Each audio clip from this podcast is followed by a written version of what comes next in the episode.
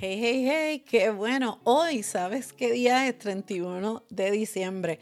Y todos deben de estar haciendo, o la mayoría, las resoluciones o pensando en esas resoluciones.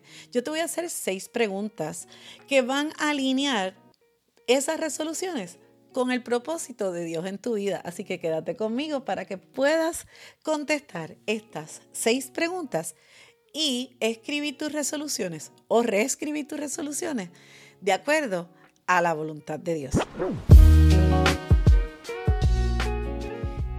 Wow, ya comenzamos, ya mira, ya estamos comenzando, ya estamos terminando el año y comenzando un año nuevo. ¿Y cuántos le pasa como a mí? Que empiezas a pensar esas metas que te propusiste, hiciste un plan, hiciste hasta a lo mejor un, una, un board de esto donde tenías todas las metas puestas, ese board ya no, no existe. Eh, a lo mejor lo hiciste en tu mente y no te acuerdas ni de aquellas cosas que pusiste a principio de año. Pero yo quiero ayudarte en este momento a no, a lo mejor no hacer ese board con las cosas, ¿verdad? Que vas a, a alinear en tus resoluciones. Pero sí te voy a dar seis preguntas claves para cuando tú estés haciendo tus resoluciones de este año, si me estás escuchando y ya las hiciste, a cómo entonces reescribir esas ah, resoluciones de este próximo año que estén alineadas con la palabra de Dios, que estén alineadas con Dios. Una de las cosas que te vamos a estar preguntando es, ¿están alineadas con la palabra de Dios mis metas? ¿Son mis motivaciones las correctas?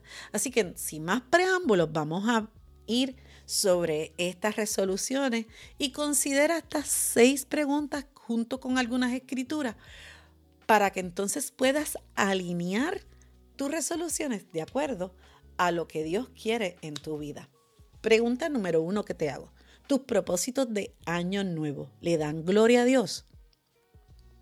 Mira lo que dice en Salmo 115.1. No a nosotros, Señor, no a nosotros, sino a tu nombre da gloria por tu amor fiel por tu verdad. Todo lo que hacemos necesita darle gloria a Dios. Cada decisión, cada acción, cada respiración. Así que podemos continuar dándole gloria a Dios mientras trabajas hacia tu resolución de año nuevo. El resultado de alcanzar tus metas le va a dar gloria a Dios o le va a quitar gloria a Dios. Así que esa es la pregunta que tú tienes que hacer mi propósito, lo que yo estoy, este propósito, ¿le va a dar la gloria a Dios? Si es que sí, yay. Si es que no, bórralo de tu lista. Ok, número dos, resolución de año nuevo, honra tu cuerpo, que es el templo del Espíritu Santo. Mira lo que dice en 1 Corintios 6, 19 al 20. Dice, ¿no sabéis que vuestros cuerpos son, el, son templos del Espíritu Santo, que está en vosotros y que habéis recibido de Dios? no eres tuyo. Fuiste comprado un precio, por lo tanto, honren a Dios con sus cuerpos. Y voy a profundizar un poquito acerca de esto. Voy a profundizar un poquito con relación a lo que Dios quiere hacer, ¿verdad? Con nosotros, sobre todo las mujeres. Nosotros no ponemos como que mucha presión en nosotras mismas con este tema en particular y la resolución de año nuevo que cada persona en este planeta es o perder peso o vestirte con un guardarropa nuevo o aumentar de peso para tener tu peso o eh, tonificar tu cuerpo siempre tiene que ver con algo de nuestro peso. Hay otras que tienen, o de la apariencia, hay otras que quieren teñirse el pelo o cortarse el pelo. Hay otros que son un poquito más fuertes, ¿verdad? Y no estamos juzgando a nadie, pero a lo mejor tú dices, mira, yo he estado con el vicio de estar fumando y yo quiero ser libre de esta atadura ya. Y gloria a Dios, yo decreto en el nombre de Jesús que sí eres libre y que lo puedes lograr. Pero hay que ver cuál es esa motivación, ¿verdad? Esa, esa, esa resolución que tenemos, que, por ejemplo, como te dije, el más popular es, este año voy a empezar a hacer ejercicio, voy a perder peso, y entonces si tú vas a cualquiera de los propietarios de gimnasio, te vas a dar cuenta que la membresía para enero aumenta de una manera a proporciones súper, súper grandes. Y muchas de nosotras mamás, y le voy a hablar más a las mamás de este que me están escuchando, nosotros rápido queremos comparar nuestros cuerpos con, con el cuerpo que a lo mejor teníamos cuando éramos jovencitas, que teníamos 15 años, pero ya tú tuviste tres hijos, dos hijos, un hijo. Y es como que, mira, es, gloria a Dios para las que puedan hacerlo, pero no te, no te presiones para llegar ahí. No te pongas esta presión tan grande y te pongas este momento, ¿verdad? De que tú te hagas hasta daño a tu propio cuerpo por llegar a un peso que tú tienes que no tienes que compararte ni con otras mujeres que nunca han tenido hijos o que llevan un régimen o que se han hecho unas operaciones porque tienen un dinero. Esto, Tú no puedes eh, compararte con otras personas. Eh, no, porque vas a entrar en una depresión, vas a sentirte mal, nunca vas a llegar a esa, a sentirte plena y completa y como Dios te creó. Eres hermosa, eres maravillosa, según Salmo 139, 14. Dice que somos hermosas, que somos maravillosas, somos creación maravillosa. Así que no te presiones tanto, claro está, que sea para, ¿verdad? Que sea de, de, de beneficio a tu cuerpo, que sea para tu salud, que sea tu motivación sea de salud, no porque te estás comparando con nadie. Así que es un honor a Dios el querer que tu cuerpo esté sano. Claro que sí. Y eso está muy bien. Y esa es la motivación correcta para cuando tomes decisiones sobre tu cuerpo. No veas como que lo hagas por comparación o porque alguien te dice, ay, mira, tú estás muy gordita o ay, mira, tú estás muy flaca. No hagas las cosas para agradarle a otras personas.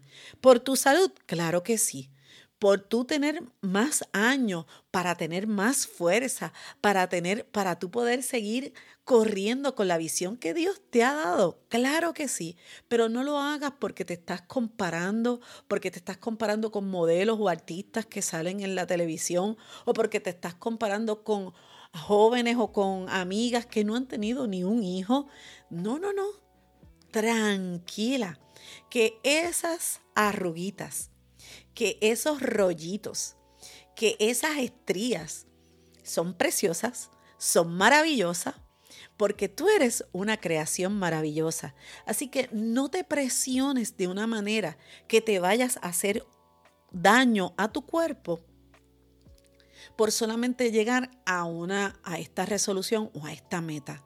No, vamos a hacer las cosas entendiendo que nuestro cuerpo no es de nosotros, es de Dios, es de Espíritu Santo, es el templo del Espíritu Santo y que Él nos ama con unas arruguitas, con algún chichito por ahí, con algunas estrellitas, que eres hermosa, que eres maravillosa y que sí, si es para salud, haz todo el cambio que tú tengas que hacer para tu salud pero no lo hagas para porque te estás comparando con otra o porque te quieres ver como te veías hace 20 años atrás. No, vamos a hacerlo para darle gloria a Dios, ¿te acuerdas? Y porque sabemos que es el templo del Espíritu Santo y que es por nuestra salud. Amén. Número tres, puedes completar tu resolución de año nuevo y mantener a Dios primero en tu vida. En Mateo 6, 31, 33, esto es de mis versículos favoritos. Así que no te preocupes diciendo qué comeremos o qué beberemos o qué nos pondremos, porque los paganos corren tras todas estas cosas y vuestro Padre Celestial sabe que las necesita. Pero buscad primeramente su reino y su justicia y todas estas cosas os serán dadas también. Es bueno ser diligentes en alcanzar nuestras metas, pero nada debe tener prioridad sobre nuestra relación y obediencia a Dios. Ay, oramos por un trabajo, pero dejamos de ir a la iglesia, de servirle al Padre Celestial, de hacer grupos de transformación de vida, de asistir a los ministerios que estábamos o de trabajar con lo que Dios nos ha puesto en nuestras manos por un trabajo. No, no, no, no. Y no es que dejes de trabajar, pero nada puede tener la prioridad sobre la, tu relación y tu obediencia y a lo que Dios te ha puesto. No empujes a Dios en un segundo plano mientras trabajas en tus resoluciones de segundo año. Logra tus propósitos de año nuevo, ¿verdad? Pero sin eh, poner a Dios en un segundo plano. Si tú pones a Dios primero, siempre todos esos propósitos y metas que te propones hacer para el año nuevo, lo vas a lograr. Busca primeramente el reino de Dios y su justicia y todas las cosas se te van a añadir. Así que mira, ten esto bien. Número cuatro, la resolución de año nuevo está creando valor eterno. En Mateo 6, 19 al 24 dice, no acumulen tesoros en la tierra donde las polillas y las alimañas destruyen y donde los ladrones entran y roban, pero almacenan para ustedes tesoros en el cielo, donde las polillas y las alimañas no destruyen y donde los ladrones no entren y roban. Porque donde está tu tesoro, allí también está tu corazón. El ojo es la lámpara del cuerpo. Si tus ojos están sanos, tu cuerpo estará lleno de luz.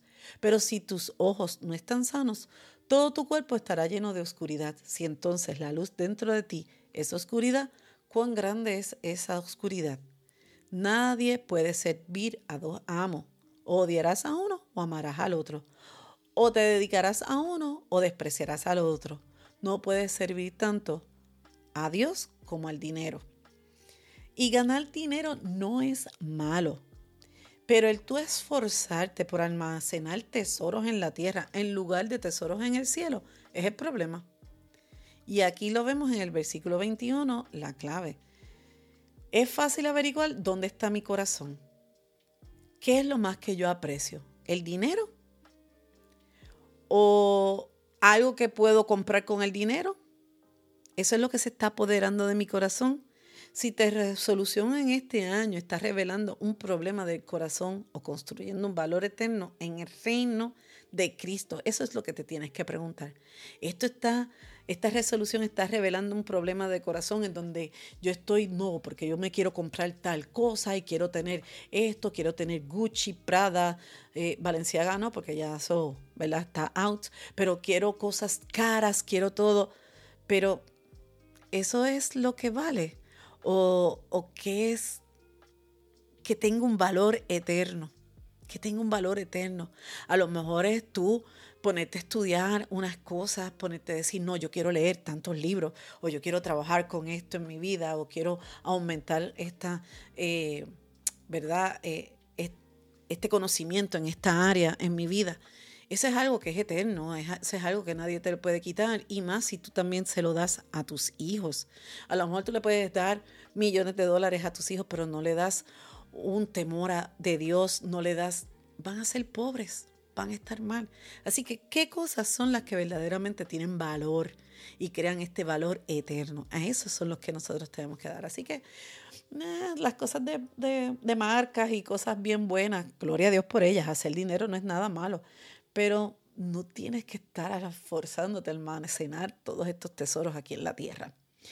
Otra número 5, ya estamos terminando, tu resolución de año nuevo va a ser una fuente de ansiedad para ti Wow, esto es bien importante. Mira lo que dice Filipenses 4, 6 al 7. No os preocupéis por nada, sino que en cada situación, por medio de la oración y de la petición, con acción de gracia, presentad vuestras peticiones a Dios y la paz de Dios, que transciende todo entendimiento, guardará vuestro corazón y vuestras mentes en Cristo Jesús.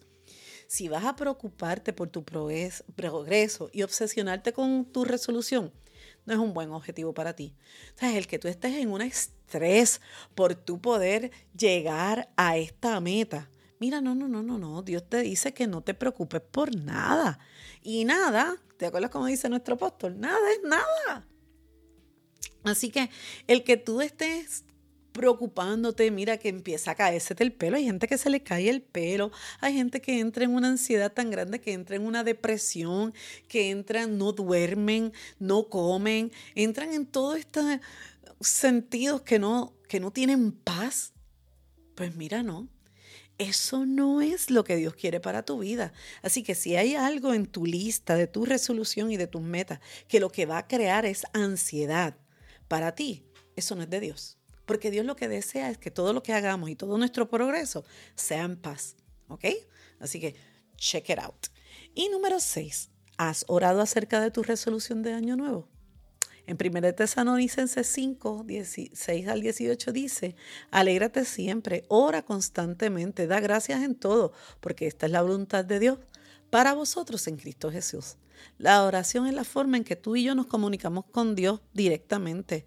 Cuando tú oras al Padre Celestial, Él también te habla y estamos a estar atentos a lo que Él nos está diciendo. Y entonces, cuando vayas a escribir tus resoluciones o las vayas a reescribir, ¿verdad? Si es que ya las escribiste, vayas a reescribirlas. Mira, yo creo que este debió ser el primer punto, pero está aquí, lo puse aquí. Empieza con oración. Empieza con oración para que Dios te revele y te diga qué hacer. Este es el año de la conquista.